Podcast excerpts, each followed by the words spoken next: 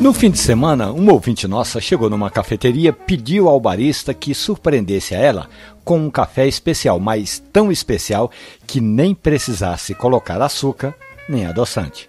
Antes de começar aquela ladainha de café especial, café bom, essa história toda que já vem naturalmente adoçado, o barista preparou um café do Espírito Santo produzido na Serra de Caparaó chamado de salada de frutas.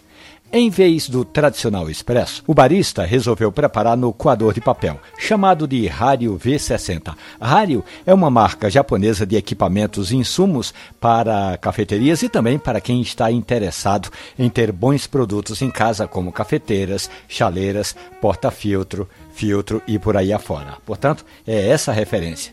Voltando à mesa da cafeteria, quando o barista chegou com o café, pediu à cliente para que experimentasse para ver se estava de fato no gosto dela e a resposta foi a seguinte: Perfeito. Tem até um gostinho de caramelo?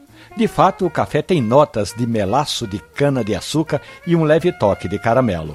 Mas não se preocupe se você não sente esses sabores já nas primeiras xícaras. É um longo processo para ir acostumando o paladar. E quanto ao rapaz da cafeteria, ele está de parabéns. Em geral, o cliente não gosta de ser atendido com sermões.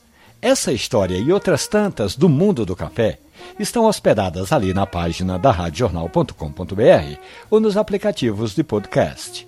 Café e conversa. Um abraço, bom café.